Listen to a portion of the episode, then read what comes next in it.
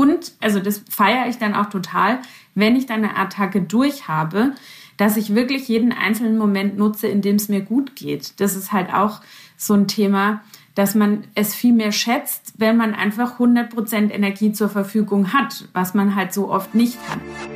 Hallo, herzlich willkommen zum Bookberry Podcast. Ich bin Sarah Weiß und mein Gast heute ist Bianca Leppert. Bianca ist freie Journalistin und Texterin zu Lifestyle, Gesundheits- und Motorsportthemen und leidet seit ihrer Pubertät an Migräne.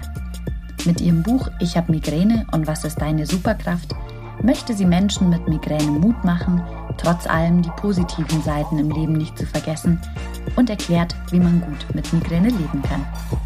Hallo Bianca. Hallo Sarah, danke für die Einladung. Ich freue ja, mich sehr, sehr dabei zu sein. Ich bin einmal mit dir Auto gefahren, Bianca. Ähm, ah, stimmt, ich erinnere mich. Und ich war erstaunt, dass mir an deinem Fahrstil nichts Ungewöhnliches aufgefallen ist. Weil du bist ja normalerweise als Formel-1-Journalistin unterwegs. Das heißt, man trifft dich irgendwo zwischen Monaco, Monte Carlo und dem Nürburgring. Hand Gen aufs Herz, wie schnell geht dein Auto? Genau, äh, tatsächlich bin ich sehr, sehr viel auf Reisen, was mit Migräne auch nicht immer unkompliziert ist. Mein Auto selber äh, ist äh, relativ normal, weil äh, mich fasziniert es einfach an der Rennstrecke mit der Geschwindigkeit. Ähm, ich habe zwar so ein bisschen was Sportliches dran, aber ich bin jetzt niemand, der da auf der Straße irgendwie auf Teufel komm raus am Limit unterwegs ist. Dein Papa war ja auch Rennfahrer. Hat dich deswegen dein Weg zum Motorsport geführt? Genau, ähm, das fing tatsächlich schon mit meinem Großonkel an. Der äh, hat die Rallye Paris-Dakar gewonnen. Das ist eine große Wüstenrallye, die es früher gab. Ähm, der hat so damit angefangen. Dann äh, ist mein Papa da quasi mitgereist. Äh, das heißt, es fing schon da so ein bisschen an, durch die ganze Welt zu reisen in unserer Familie. Und ähm, ja, der hat mich dann damit angesteckt und äh, so bin ich dann selber zum Motorsport gekommen, was jetzt sicher nicht der alltäglichste Job ist, sag ich mal. Aber vielleicht ähm, auch eine naheliegende Frage, warum bist du dann selber nicht auch Rennfahrer geworden? Oder Rennfahrerin natürlich? Ich bin tatsächlich Kartrennen gefahren, ähm, auch so drei, vier Jahre lang relativ professionell, ähm, also in ganz Deutschland. Habe mir da auch meine eigenen Sponsoren organisiert und da sind wir genau beim Thema, warum ich nicht letztlich jetzt hier irgendwie in irgendeinem Tourenwagensport oder so gelandet bin es ist einfach wahnsinnig teuer und ähm, da braucht man schon sehr, sehr gute Geldgeber, dass das irgendwie funktioniert mit einer professionellen Karriere. Und deshalb habe ich mich dann dafür entschieden, nach dem Abitur mich auf mein Studium zu konzentrieren und äh, eben als Journalistin dann weltweit diesen ganzen Zirkus zu begleiten. Was reizt dich daran? Ah, das ist, mm, ja, das ist wahrscheinlich in gewisser Weise so ein bisschen Kindheitserinnerung, ähm, weil ich natürlich mit meinem Papa äh, oder überhaupt mit der ganzen Family, meine Mama und mein Bruder waren da auch dabei, so durch die ganze Welt gezogen bin. Ich glaube, das habe ich so intus, jedes Wochenende woanders sein zu müssen. Wenn ich zu lange an einem Ort bleibe, kriege ich tatsächlich Hummeln im Hintern. Und ähm, ja, das ist einfach so dieses, man trifft immer wieder die gleichen Leute, die haben spannende Sachen zu erzählen, die Rennen schreiben natürlich ganz interessante Geschichten. Und dann ist auch immer so mein Ehrgeiz geweckt, rauszufinden, was jetzt wirklich passiert ist, worüber vielleicht noch keiner so öffentlich gesprochen hat. Also da ist der Detektiv in mir dann immer ziemlich wach. Und äh, ja, das finde ich ganz toll, einfach so auch ähm, ja hinter, also hinter das zu schauen, was so, was so die Menschen da ausmacht. Das, das finde ich spannend. Nicht nur die Technik, sondern eben vor allem auch die, die Menschen. Jetzt gibt es noch eine zweite Sache, die dich schon seit deiner Jugend begleitet und äh, das ist die Erna. Magst du uns die mal kurz vorstellen? Ja, die Erna äh, ist ein sehr regelmäßiger Gast, den ich zu Besuch habe, aber äh, den ich irgendwie nie eingeladen habe. ähm, die, die Erna ist tatsächlich sehr dreist, was das angeht. Ähm, ja, also die Erna ist meine Migräne. Ich habe äh, meine Migräne irgendwann Erna getauft, weil es mir irgendwie leichter fällt, darüber zu sprechen, wenn ich nicht immer das Wort Migräne benutze. Es ist ja heutzutage echt so, dass, also habe ich das Gefühl, kaum nimmt man das Wort Migräne in den Mund, äh, sagen dann allen, alle, ah ja, kenne ich auch, Wetterwechsel, ganz schlimm und ja, ich habe auch Kopfschmerzen. Das wird einfach so oft verwechselt. Und ähm, Erna macht es für mich leichter, mit Freunden drüber zu reden, überhaupt das Thema zugänglich zu machen. Und das Schönste, die Anekdote erzähle ich ja immer gerne, als ich bei der äh, Buchveröffentlichungsparty, was ja auch dabei, ähm, dann von meinen Mädels äh, den Pullover bekommen habe, wo drauf stand Erna Go Home. Und mhm. ähm, den Kapuzenpulli habe ich jetzt tatsächlich ganz oft an, wenn ich dann Migräne habe. Und es kommt ja tatsächlich mehrmals im Monat bei mir vor und ähm, das unterstützt mich dann so ein bisschen, was meine Stimmung angeht, dass man sich da nicht so ganz in den Schmerzen vergräbt. Wir wissen auf jeden Fall alle schon, worauf sie sich gefasst machen müssen, wenn du den Pulli anhast. Genau, genau. Was passiert mit dir, wenn die Erna zu Besuch ist? Wie äußert sich die Migräne bei dir? Ja, also Migräne ist relativ individuell, aber es gibt dann doch einige Sachen, die viele gemeinsam haben, wenn so eine Attacke kommt. Bei mir fängt es an meistens mit so einer, man nennt es Prodromalphase, also so eine Vorbotenphase, wo ich dann schon merke, ich muss ganz oft hintereinander gähnen. Das konnte ich früher gar nicht so zuordnen, dass das tatsächlich so ein Vorbote der Migräne ist, bis ich mich dann da erstmal schlau gemacht habe. Ähm, ich werde auch schlagartig völlig müde. Das ist eine ganz andere Müdigkeit, wie wenn man jetzt irgendwie einfach einen anstrengenden Tag hatte, sondern das ist so eine krass bleierne Müdigkeit. Und meistens geht es danach dann schon mit Nackenschmerzen los. Das ist auch ein Grund, warum viele irgendwie denken, ähm, man hätte einfach nur Schulterverspannungsprobleme oder so. Im ersten Moment ist es aber nicht. Das ist ein typisches Symptom von Migräne, die Nackenschmerzen. Und dann geht es weiter, ähm, dass sich der Schmerz so tatsächlich in den Kopf zieht und ähm, vor allem hinters Auge. Das ist total pochend, drückend, so im Wechsel. Ähm, das ganze Gesicht ist mit betroffen, weil, weil sich da einfach die Nerven äh, äh, krass entzünden im Kopf und es dann wirklich auch wie in so einem Ping-Pong-Effekt äh, weitergegeben wird. Der Trigeminusnerv ist da betroffen. Dazu kommt ganz klassisch Übelkeit. Ähm, das ist bei mir sehr ausgeprägt. Ich muss mich jetzt nicht jedes Mal übergeben, aber das kommt schon mal vor. Ich bin wahnsinnig geruchsempfindlich. Ähm, dann auch in der Kombi mit der Übelkeit nicht so schön. Wenn jemand ein starkes Parfum ähm, an sich hat, dann, dann ist das für mich ganz schlimm. Lichtempfindlich ist auch typisch für Migräne, ist bei mir jetzt weniger der Fall. Ähm, aber ich bin sehr geräuschempfindlich. Also ähm, da muss ich schon schauen, dass ich mich in ruhigen Raum zurückziehe. Und wenn ich das so zusammenfasse, dann sage ich meistens, habe ich auch im Buch ähm, mehrmals erklärt, das fühlt sich an wie eine Magen-Darm-Grippe. Also man hat so eine Übelkeit wie bei einer Magen-Darm-Grippe. Ähm, man hat so das Schwächegefühl, wie wenn man eine Grippe hat mit Fieber und eben die schlimmsten Kopfschmerzen, die man jemals hatte. Und das bis zu drei Tage lang. Das ist so das, was Migräne für mich ausmacht. Und das macht es halt auch so zäh, weil das bis zu drei Tage dauern kann und Medikamente ähm, da jetzt auch nicht irgendwie so die Klicklösung sind, dass man jetzt ein Medikament nimmt und dann ist es weg, sondern der Prozess im Gehirn, der geht halt trotzdem noch vor sich. Mm, für mich hört sich das an wie ein katastrophaler Kater. Ja, ja, also genau. Man, das sage ich auch gern, so der schlimmste Kater deines Lebens, aber halt echt nochmal intensiviert. Also manche Menschen, ich habe das teilweise auch, haben dann ja auch in dieser, es gibt so eine sogenannte Aura. Nicht jeder Mensch hat Migräne mit Aura, aber ich habe das zum Beispiel ab und zu, dass du dann wirklich auch Lähmungserscheinungen hast. Also ich hatte mal die Hälfte meiner Zunge taub ähm, oder tatsächlich mal einen Arm taub. Ähm, das macht einem dann teilweise schon Angst. Da geht es dann wirklich schon drüber, drüber hinaus, was den klassischen Kater angeht. Und ja, ist einfach alles hoch zwölf, viel intensiver und ähm, ganz, ganz speziell, genau. Und das ist halt auch so ein Indiz dafür, das übersehen viele, dass Migräne eine neurologische Krankheit ist. Das zeigen dann halt beispielsweise solche Sachen wie diese Lähmungserscheinungen ähm, dass da einfach was im Gehirn vor sich geht und dass das jetzt nicht irgendwie einfach normaler Kopfschmerz ist. Hm. Jetzt heißt dein Buch Ich habe Migräne und was ist deine Superkraft? Und wenn ich mir jetzt deine ganzen Symptome anhöre, wo ist der Zusammenhang zur Superkraft? Hilfe! ja, man kann das natürlich einerseits als Schwäche auslegen, dass man mehrmals im Monat so ausgenockt ist. So ging es mir auch lange, dass ich mir gedacht habe, hey, Warum funktioniere ich nicht einfach genauso wie andere Menschen? Und ähm, man kann ja auch nichts dafür. Also niemand hat Schuld daran, ähm, dass man Migräne hat, sondern das ist genetisch bedingt und ähm, ja, dann trifft es einen einfach. Aber ich habe mir irgendwann gedacht, so, hey, Moment mal, wir haben aber schon auch ziemlich coole Eigenschaften, nämlich dass man wirklich intensiver riecht. Das ist halt auch dann der Fall, wenn man gerade keine Migräneattacke hat.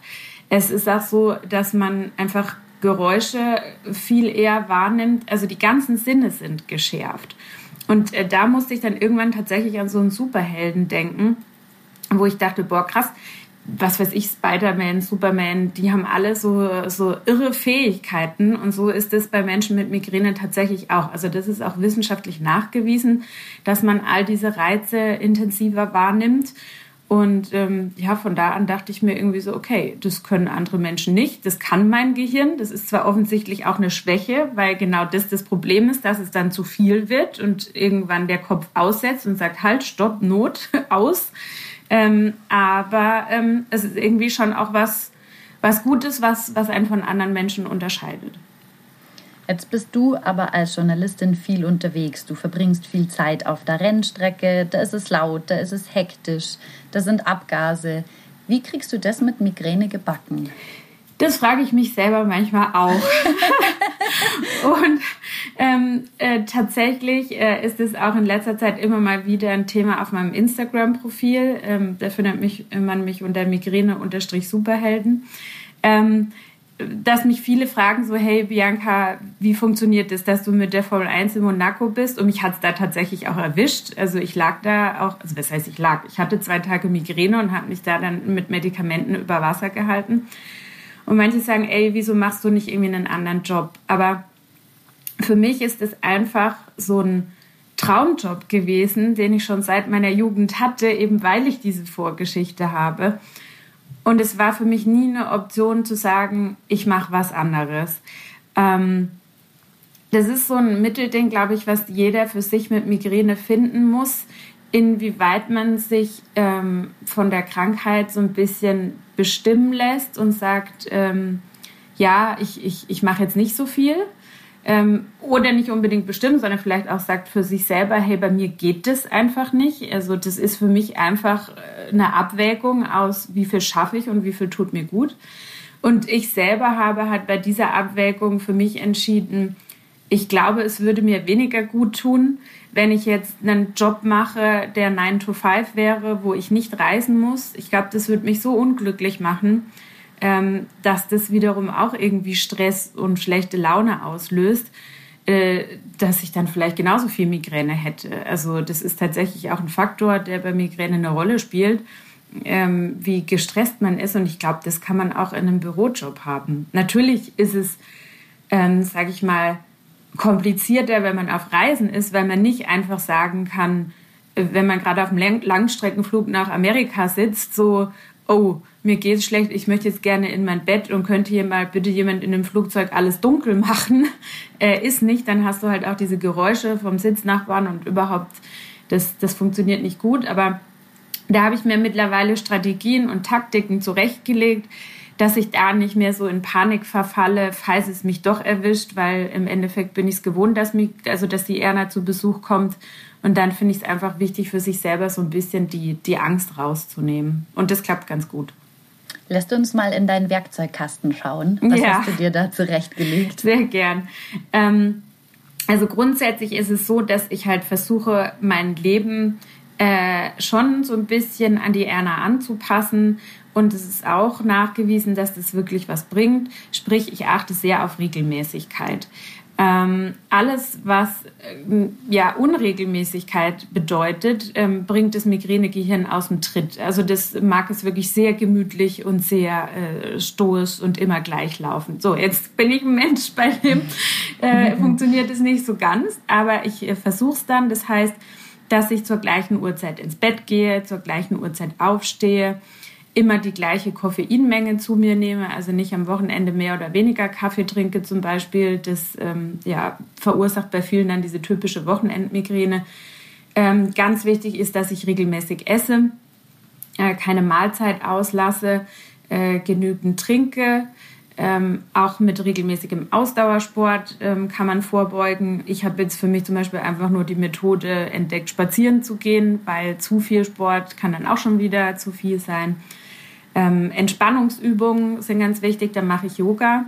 Und all das nehme ich dann praktisch auch mit auf Reisen. Also ich schaue, dass ich meine Flüge so buche, dass ich nicht mitten in der Nacht aufstehen muss, um dann zum Flughafen zu kommen ich gucke, dass ich im Flieger wirklich immer irgendwelche Müsli-Riegel dabei habe, ähm, dass ich äh, eine eigene Wasserflasche habe, dass ich da nicht irgendwie äh, Durst bekomme während des Flugs. Das sind also Sachen, genauso wie ich zum Beispiel, auch wenn ich im Auto unterwegs bin, dann immer am Nachmittag halt irgendwo an einer Raststätte anhalte und meinen Kaffee trinke, weil ich das so gewohnt bin, dass ich morgens und nachmittags einen Kaffee habe. Genau, das sind solche Sachen, die hm, manchmal schwierig umzusetzen sind, ähm, aber es, es geht. Und der zweite wichtige Punkt äh, ist einfach, dass ich meine Medikamente dabei habe. Ähm, das habe ich früher oft so ein bisschen vernachlässigt und gedacht so, oh ja, wird schon nichts kommen. Und äh, mittlerweile habe ich wirklich immer so mein kleines Täschchen dabei. Ähm, das habe ich von meiner Mama mal bekommen. Und äh, da ist alles Wichtige drin, was ich brauche. Und da zögere ich auch nicht mehr lange. Das ist auch oft ein Problem, dass, dass Leute viel zu lange überlegen, ah, soll ich jetzt was nehmen, soll ich nichts nehmen? Und dann hat sich das schon so weit entwickelt im Gehirn, dass Medikamente oft gar nicht mehr gut helfen. Und da bin ich mittlerweile rigoros. Ich hatte es jetzt erst letztens, äh, ich war beim 24-Stunden-Rennen am Nürburgring, hat es mich auch erwischt. Ähm, das war dann schon mal wieder eine Challenge. Aber dann habe ich gesagt, so Leute, ich bin jetzt hier gerade mal zwei Stunden raus. Ich lege mich jetzt ins Hotel. Ich nehme meine Medikamente sofort ich hoffe, dass es später wieder geht. Ich kann es nicht garantieren. Aber ähm, das hat dann funktioniert und ähm, das war, war dann wirklich gut und die Kollegen haben da mittlerweile auch echt Verständnis. Das ist ja auch ein wichtiger Punkt, den du ansprichst. Du musst ja dann auch auf den Punkt irgendwann irgendwo auch Leistung bringen. Du kämpfst ja im Endeffekt an zwei Fronten. So, du kämpfst innerlich gegen deine Symptome und musst ja. irgendwie versuchen, da gerade, ähm, ich sag jetzt mal, dein Leben äh, auf die Reihe zu kriegen, weil du ja eigentlich nur im Bett liegen willst. Und dann hast du ja aber auch Leute um dich rum, also Freunde, Familie, einen Job, die Ansprüche an dich haben, wo du halt auch im Zweifelsfall was liefern musst. Ja. Wie, wie gehst du damit um? Ähm, da kann tatsächlich sehr viel Druck entstehen. Da gebe ich dir auf jeden Fall recht. Ähm, und das ist was, wo man für sich selber tatsächlich, ähm, ja, wie soll ich das sagen, das ist halt so, würde ich sagen, typischer Klass klassischer Fall für, für Self-Care, ähm, da eine eigene Einstellung für sich zu finden, was bin ich jetzt anderen schuldig, wie sehr setze ich mich unter Druck und lasse ich das überhaupt mit mir machen und ähm, wo setze ich meine Grenzen. Also Grenzen setzen ist ein ganz, ganz großes Thema. Also ich beug da schon oft vor, indem ich dann halt auch einfach Sachen absage oder sage, hey, ähm, könnt ihr das jetzt bitte für mich übernehmen, weil ich weiß, es tut mir nicht gut. Und ähm, das hilft sehr, da zu kommunizieren. Also das hatte ich zum Beispiel auch wieder ähm, bei diesem 24-Stunden-Rennen am Nürburgring da ist immer Donnerstagabend so ein Nachttraining. Das geht dann bis äh, um Mitternacht, genau. Und da ich halt weiß, wenn ich dann noch bis nachts um zwei da sitze und schreibe und die Online-Artikel verfasse, dann bin ich am nächsten Tag, also mit hoher Wahrscheinlichkeit geht es schief und Erna klopft an und sagt, hallo, ich würde auch gern mit an die Rennstrecke. und ähm, da bin ich mittlerweile so weit, dass ich sage, Leute, ihr wisst, das ist irgendwie ein schwieriges Thema bei mir. Könntet ihr jetzt bitte diese Nachtschicht übernehmen und ich verabschiede mich dann um 10 Uhr oder so. Das hat aber sehr lange gedauert, bis ich da wirklich so mutig war, ähm, mich da durchzusetzen und ähm, hat auch was damit zu tun, dass viele Menschen, wie ich das vorhin schon gesagt habe, einfach Migräne auch nicht kennen und auch verwechseln mit Kopfschmerzen und ähm, dann, dann fehlt da erstmal so äh, ja, die, die Nachvollziehbarkeit, warum muss die jetzt so krass auf ihren, Re also auf ihren regelmäßigen Rhythmus achten. Ja, ist natürlich auch eine Frage von Akzeptanz, oder? Ja. Weil da kann sich ja jeder denken, ich hätte auch gern noch eine Runde mehr Schlaf. Ja, ja genau, genau. Und ähm, da hatte ich mich früher nicht getraut, so offen drüber zu reden, aber gerade jetzt auch seit das Buch auf dem Markt ist, äh, bin ich da wirklich so zur Migräne PR-Frau geworden, würde ich jetzt mal sagen. Ähm, weil ich halt denke, es ändert sich nichts äh, an dem Verständnis für so eine chronische Erkrankung, wenn man nicht drüber spricht und es weiter so ein Tabu bleibt. Und das wird vielleicht noch ewig dauern, aber ich werde da wirklich nicht müde zu erklären, dass es eine neurologische Erkrankung ist, dass niemand was dafür kann, dass sich das niemand einbildet ähm, und da einfach auch im Umfeld bei Familie, Freunden und, und Arbeitskollegen tatsächlich für mehr Verständnis zu sorgen. Wie kannst du dann grundsätzlich Sachen planen? Also ich meine, sowohl beruflich als auch privat. So ein mhm. Rennen lässt sich nicht verschieben. Eine Hochzeit, ein Geburtstag, ja. ein Urlaub. Was machst du, wenn du weißt, an dem Tag sollte es laufen? Oder du wünschst dir ja dann auch, dass du fit und dabei sein kannst. Großer, großer, großer, schwieriger Punkt. Ähm, noch dazu bin ich ein Mensch, der es liebt zu planen. Also ich bin niemand, äh, der so super spontan agiert. Ich äh, setze mir immer so meine kleinen Highlights äh, für die nahe Zukunft und freue mich dann einfach mal zwei Wochen darauf. Und ja, es ist durchaus schon passiert, dass ich dann Sachen absagen musste.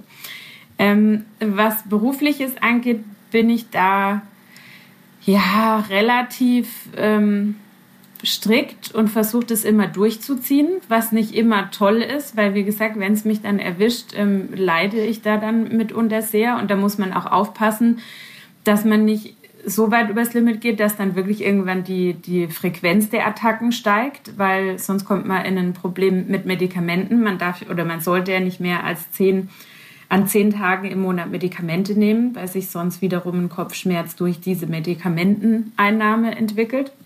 Also ist man da auch irgendwie limitiert, sage ich jetzt mal, was ja auch gut ist, weil man muss schon auf sich aufpassen. Aber ich, ähm, ja, ich, ich, ich habe es mittlerweile einfach akzeptiert, dass es so ist. Ich glaube, das ist für mich die größte Erleichterung überhaupt, dass, dass man mir gesagt hat, oder mein Neurologe, den ich sehr schätze, dass mein Neurologe mir gesagt hat, Sie wissen schon, Migräne ist nicht heilbar. Und es klingt total paradox, weil man würde ja denken so, äh, toll, das ist ja jetzt eine schöne Prophezeiung. Und ich wollte auch wirklich was nach ihm werfen, als ich da bei ihm im Zimmer saß. Aber äh, man befreit sich so von der Erwartung, ich muss jetzt X, Y, Z tun und dann habe ich nie mehr Migräne. Und seitdem ich das so für mich ähm, verinnerlicht habe, ist es so, dass ich mir denke, ja, okay, ich mache meine Pläne und wenn es nicht klappt, dann ist es halt so. Und die Wahrscheinlichkeit ist da, aber ich habe sie immer mit im Hinterkopf. Und gleichzeitig versuche ich aber schon, nicht schon vorher Angst davor zu haben, dass es so sein könnte, weil es ist nachgewiesen, dass das eine Attacke triggern kann, einfach durch diese innere Anspannung, sondern ich habe irgendwie gelernt, mit der Angst vor der Angst zu leben. Also ich mir sage, ja, passiert, dann sage ich ab, dann haben mittlerweile auch alle irgendwie Verständnis dafür. Ähm, aber ich gehe jetzt einfach mal vom Besten aus, dass es nicht passiert so.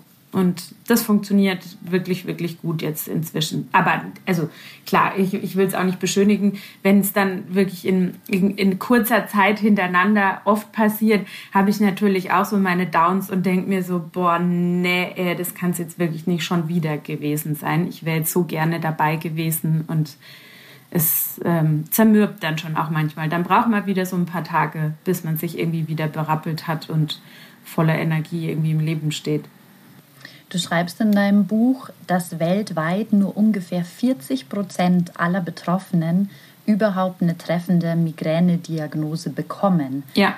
Gibt es da so ein paar Kriterien, an denen man festmachen kann, hier hört der Kopfschmerz auf und hier fängt die Migräne an? Ja, ähm, die gibt es. Das ist äh, tatsächlich meistens beim Arzt so, dass der auch einfach Fragen stellt. Also es wird jetzt nicht im MRT oder sowas nachgewiesen, weil man einfach nichts sehen kann bei Migräne. Das wird nur dann gemacht, so ein MRT, wenn man jetzt vielleicht durch diese Befragung feststellt, ähm, man kann es nicht komplett abgrenzen von anderen neurologischen Erkrankungen. Aber grundsätzlich geht es immer darum zu beschreiben, wie sich der Schmerz anfühlt. Also ist der Schmerz eher so pochend ähm, und wird der intensiver bei Bewegung. Also wenn ich aufstehe und mir ein Glas Wasser hole oder spazieren gehe, ist es zum Beispiel ein typisches Anzeichen für Migräne. Weil bei Spannungskopfschmerz ist es eher so, dass man irgendwie an die frische Luft geht und so ein bisschen Energie tankt und es dann tendenziell eher besser wird. Bei Migräne ist es extrem bewegungsempfindlich. Also man hat so das Gefühl, das wabbelt alles im, im Kopf rum. Mein Neurologe hat mir da auch mal den Schütteltest beigebracht, ähm, um zu unterscheiden, ob es Spannungskopfschmerz oder Migräne ist. Wie funktioniert der? Ja, das wollte ich jetzt gerade sagen. Es also. funktioniert dann so, dass du, dass du dich quasi vorn überbeugst äh, mit dem Kopf und einmal ganz wild nach links und rechts äh, den Kopf schüttelst, insofern das dann überhaupt noch geht, je nach Schmerzintensität. Und dann merkst du halt wirklich, wie das so im Kopf so nachwabbelt. Und ähm, das ist so klassisch äh, der, der Migräneschmerz. Das nächste ist halt ähm, das Thema Übelkeit. Das hat man beim Spannungskopfschmerz auch nicht. Ähm, und Erbrechen ist dann eigentlich schon ziemlich äh, eindeutig, dass, dass das dann einfach bei der Migräne klassisch ist. Ähm, und das Gleiche ist halt sowas wie jetzt diese Licht-, Geruchs- und Geräuschempfindlichkeit. Ähm, das hat man beim, beim normalen Kopfschmerz auch nicht. Und die Dauer ist ein Kriterium, weil wer schon mal Kopfschmerzen, also normale Kopfschmerzen hatte, äh, liegt, glaube ich, selten drei Tage flach. Also das äh, ist dann meistens so ein Schmerz, der ein paar Stunden anhält. Aber dass es dann wirklich bis zu drei Tage geht, das, das haben, glaube ich, die wenigsten, ja. Also das müssten jetzt, glaube ich, so im Großen und Ganzen die wichtigsten Kriterien sein, wo man so merkt, okay, das ist vielleicht dann doch kein normaler Kopfschmerz mehr. Was aber wichtig ist, das ähm, möchte ich noch dazu sagen, ich habe ja jetzt mehrmals im Monat Migräne. Es gibt auch Menschen, die haben nur zweimal im Jahr Migräne. Also diese Häufigkeit muss kein Kriterium sein. Es gibt auch Menschen, die haben über 15 Tage im Monat Migräne. Das nennt sich dann schon chronische Migräne, was ein bisschen verwirrend ist, weil ich meine, wenn man es zwei oder dreimal im Monat hat, ist es auch schon chronisch. Aber ähm, da ist einfach die Begrifflichkeit so festgelegt, ab 15 Tagen im Monat ähm, ist es eine chronische Migräne. Und da kann man sich schon vorstellen, dass das extrem einschränkend ist. Also die Weltgesundheitsorganisation, die listet es ja wirklich in den Top 10 der am meisten behindernden Erkrankungen. Und ähm, ja, da, da kann man einfach nicht mehr wirklich so viel machen und am Leben teilnehmen. Hm. Wir haben ja jetzt schon viel über so Selbstfürsorge-Tools gesprochen, die man mhm. sich im Alltag erschaffen kann, um die Häufigkeit zu reduzieren. Wie wichtig ist da für dein Wohlbefinden auch ein gemütliches Zuhause? Weil, genau, da musst du jetzt selber schon grinsen. Wer dich nämlich ein bisschen kennt oder dir auf Instagram folgt, der weiß ja, dass du ein totales Fable für schönes Interior Design hast. Ja. Genau. Also die Frage kommt jetzt nicht ohne Grund. Nee, genau. Ja, das ist für mich ähm, persönlich sehr wichtig. Mir hat auch mal jemand gesagt, so auf meinem Migräne-Account, boah, das sieht aber schon alles sehr perfektionistisch aus. Aber ich sage ja, ich bin da immer voll der Farben-Nerd und ähm, ich bin ein sehr visueller Mensch. Mir ist es in jedem Bereich total wichtig, egal ob jetzt irgendwie Mode, Interior ähm, oder sonst irgendwie oder so grafische Sachen. Ähm, ich habe da echt ein Fable dafür, dass dann wirklich alles zueinander passt. Und ähm, ja, mein Zuhause spielt da definitiv eine große Rolle. Das ist zwar jetzt vielleicht während der Migräneattacke nicht unbedingt das Thema, aber einfach für, für zwischendurch, weil ich da eine gewisse Ruhe und Gelassenheit draus schöpfe. Also wenn ich jetzt in einer Wohnung zu Besuch bin und es ist irgendwie alles bunt und ähm, passt nicht zueinander oder ist irgendwie nicht so gescheit nach Systemen aufgeräumt, dann ist das was, was mich tatsächlich aus der Ruhe bringt und ähm, genau das Gegenteil von dem, was im Endeffekt bei Migräne wichtig ist, nämlich ähm, Entspannung und Gelassenheit. Und ja, ähm, wenn man will, kann man schon sagen, dass das so ein kleines Ding ist, was, was mich halt einfach so entspannt und, und ähm, irgendwie dann auch positiv beiträgt, wie es mir insgesamt so geht. Was mir auch noch aufgefallen ist auf deinem Instagram-Kanal oder auch bei Veranstaltungen, die du schon gemacht hast, dass ich den Eindruck habe, es gibt einen totalen Redebedarf unter Betroffenen. Ja. Und aber umgekehrt auch irgendwie einen starken Zusammenhalt, obwohl sich Leute noch nicht lang oder nicht gut kennen einfach durch diesen Verknüpfungspunkt, dass alle gemeinsam unter ihrer Migräne Erna oder wie auch immer die bei denen heißt leidet. Wie erklärst du dir das? Das ist ein sehr, sehr guter Punkt. Das hast du wirklich gut erkannt. Das hat mich auch überrascht. Ähm, auf dem Instagram-Account sind jetzt irgendwie echt ganz viele Ingeborgs, äh, Hildegards, also die, also es haben wirklich ganz viele ihrer Migräne jetzt auch einen Namen gegeben. So. Ach, nett. ja, ja, genau. Ich kriege immer wieder Zuschriften so, ey, und äh, mich lässt jetzt äh, die Hiltrud irgendwie nicht in Ruhe und die nervt. Also offensichtlich hilft es einigen. Ähm, und da haben wir irgendwie so ein bisschen den Trend losgetreten, ähm, der Migräne einen Namen zu geben. Und ja, so ist es tatsächlich. Ähm, es herrscht da echt ein starker Zusammenhalt. Und ich glaube, das rührt daher, dass man obwohl sehr viele Menschen Migräne haben, also die Zahlen variieren da ein bisschen, aber man geht da von, glaube ich, bis zu 20 Prozent zum Beispiel in Deutschland aus. Ähm, obwohl es so viele sind, hat man das Gefühl, also im näheren Umfeld kennt man trotzdem irgendwie niemand, der Migräne hat. Also bei mir ist es zumindest so. Und man fühlt sich dann wirklich immer so allein und auch so, so wie soll ich das sagen, so besonders, aber im Sinne von, ich funktioniere anders und ich bin vielleicht hypersensibel, dass mir jetzt so Licht oder Geräusch was ausmacht. Und da geht es, glaube ich, extrem darum, sich verstanden zu fühlen und nicht falsch zu fühlen. Und das bekommen dann viele, wenn man sich miteinander austauscht. Das ist wirklich eine der häufigsten Reaktionen, ähm, dass, dass auf dem Instagram-Profil dann gesagt wird, so, ach krass, ich dachte immer nur, das wäre bei mir so, aber öh, das beschreiben ja jetzt irgendwie hier alle. Oder ähm, das ist auch das häufigste Feedback zum Buch, ähm, dass mir Leserinnen und Leser dann schreiben so, endlich habe ich mich verstanden gefühlt. Ähm, also ich habe was dazugelernt, was ich noch nicht wusste und ich habe einfach so dieses Gefühl, ich bin nicht falsch und fühle mich verstanden.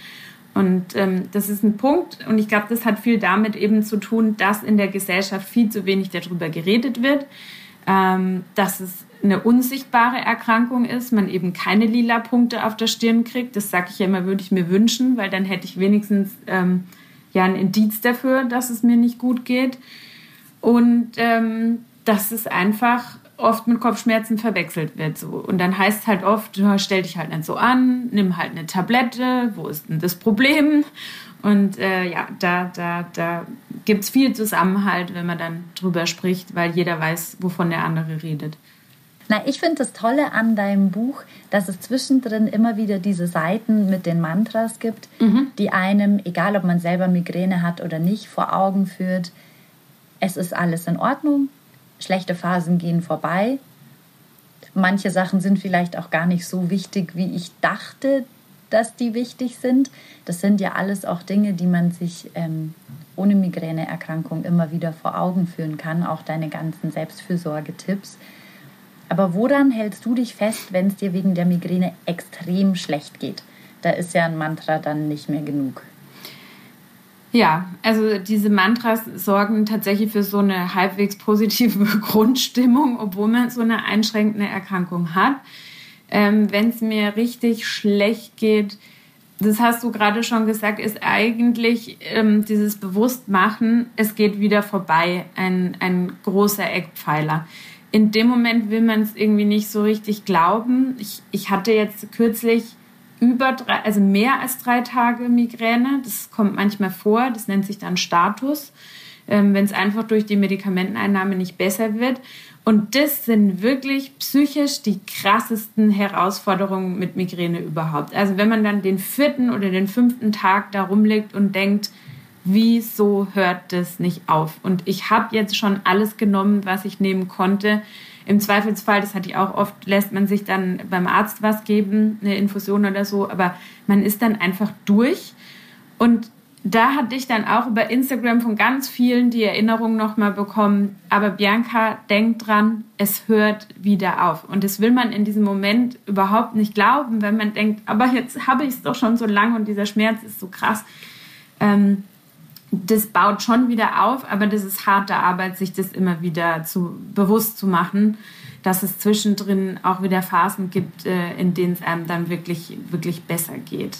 Also da ist schon ein bisschen Unterstützung von außen auch gefragt, aber ähm, ich finde es da auch ganz wichtig für sich selber und das ist halt wirklich, da muss jeder so seinen Weg finden, sich, sich so ein paar Sachen bewusst zu machen, ähm, ja, dass dass das nicht für immer so bleibt und, und auch die Migräne einfach ihre Phasen im Leben hat. Und, also das feiere ich dann auch total, wenn ich dann eine Attacke durch habe, dass ich wirklich jeden einzelnen Moment nutze, in dem es mir gut geht. Das ist halt auch so ein Thema.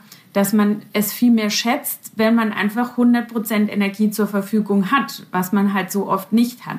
Also ich feiere das dann auch, indem ich in ein hübsches Café gehe, da sind wir jetzt wieder bei der Interior-Geschichte, und ähm, mir wirklich einen, einen guten Kaffee gönne. Oder indem ich sage, okay, ich habe jetzt heute voll Bock in die Berge zu gehen und dann mache ich das jetzt auch einfach. Und dann nicht schon wieder Angst habe, dass die nächste Attacke um die Ecke kommt, sondern dass ich das wirklich feiere und ja, da muss man sehr, sehr auf sich achten, ähm, dass man so in diesem Schmerz ähm, auf Dauer nicht, nicht untergeht.